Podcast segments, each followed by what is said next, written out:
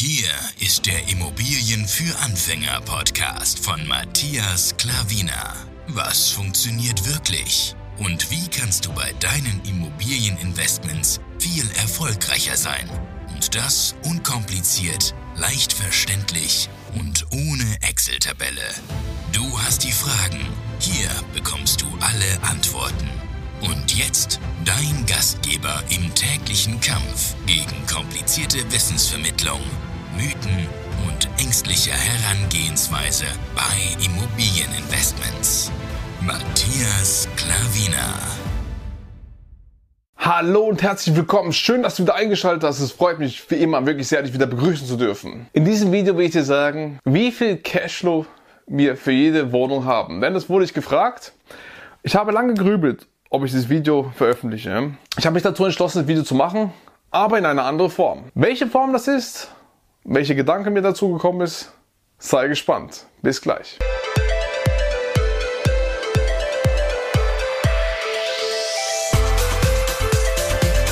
So, wie viel Cashflow haben wir für unsere Wohnungen? Ich wurde das gefragt unter einem Video, wo ich äh, veröffentlicht habe, hier bei YouTube.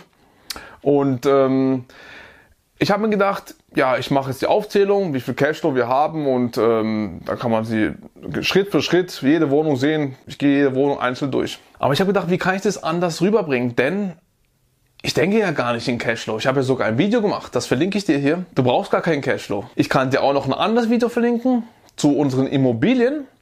Das äh, die Playlist. Die werde ich dir auch hier oben verlinken. Da siehst du mal, wie wir investiert sind. Denn die Rendite ist da, unsere Mieten sind da, der Kaufpreis ist da, das meiste siehst du. Und Cashflow, danach gehen wir ja gar nicht. In dem Moment nicht. Denn wenn wir in eine Immobilie kaufen, dann hoffen wir Potenzial an der Miete, Potenzial beim Kaufpreis. Ganz klar, das sind unsere Traum. So investieren wir. Deswegen gehen wir in dem Moment ja gar nicht nach Cashflow. Wir schauen, was wir langfristig davon haben von der Immobilie. Wenn wir sie immer wieder an den Mieten steigen, wenn wir der Immobilie was machen, das ist das Entscheidende für uns. Cashflow, das schauen wir gar nicht. Wir schauen die Rendite.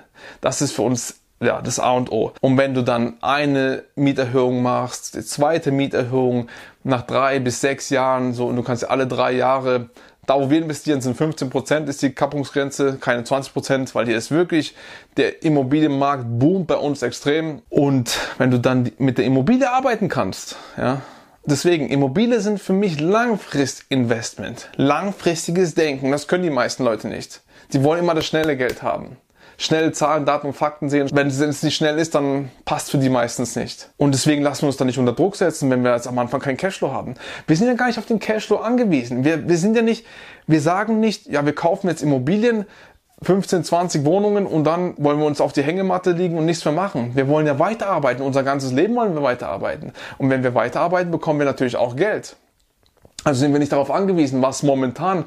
Mir ist es lieber, ich kaufe 10 Immobilien, aber null Cashflow davon habe, aber weiß, was für ein Potenzial ich an dieser Immobilie habe.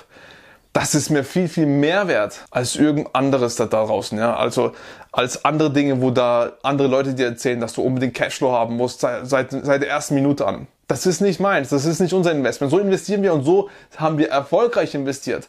Und das hat sich irgendwann gedreht.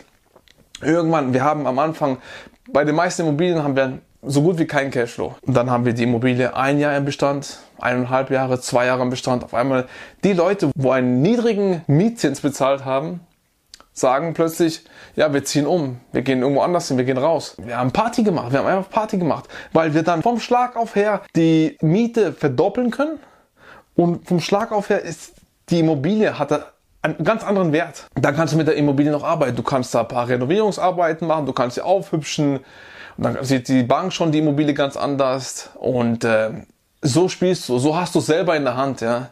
Und das lieben wir. So investieren wir. Deswegen ist für mich die Cashflow-Frage die falsche Frage. Denn es ist wichtig, wie du investierst, nach was für einen Sinn du investierst, wie nachhaltig investierst du. Das ist doch viel, viel, viel wichtiger für mich. Und ich hoffe für dich auch. Sei nicht Cashflow getrimmt, denn wenn du günstiger einkaufst, dann kann der Markt dir ja einbrechen. Das spielt doch gar keine Rolle. Dann kannst du 20% locker verkraften. Aber viele Leute kaufen marktgerecht und sogar drüber ein, lassen sich beehren von irgendwelchen Zahlen, Daten und Fakten, wo in dem Moment ist. Aber wenn der Markt einbricht und du hast ja schon 30, 40, 50 Prozent günstiger als der Markt eingekauft, weiß nicht, wo, wo ist denn dann das Problem, wenn der Markt einbricht? Spielt doch gar keine Rolle dann. So sehen wir das. Und das will ich dir einfach nur als Tipp mitgeben. Stell dir die richtige Frage und investiere richtig. Dann wirst du schon deinen Weg finden und so macht es viel, viel mehr Spaß. Ich hoffe, dieser Gedankenanschluss hat dir geholfen. Wenn ja, gib gerne einen Daumen hoch. Sag einfach, wie du es findest. Wie investierst du? Wie würdest du investieren, wenn du noch nicht investiert hast? Und wie findest du das? Geh auf jeden Kommentar ein. Und ich hoffe, ähm, das Video hat dir gefallen. Und ich hoffe auch, du bist im nächsten Video wieder dabei. Dein Matthias Klavina. Ciao.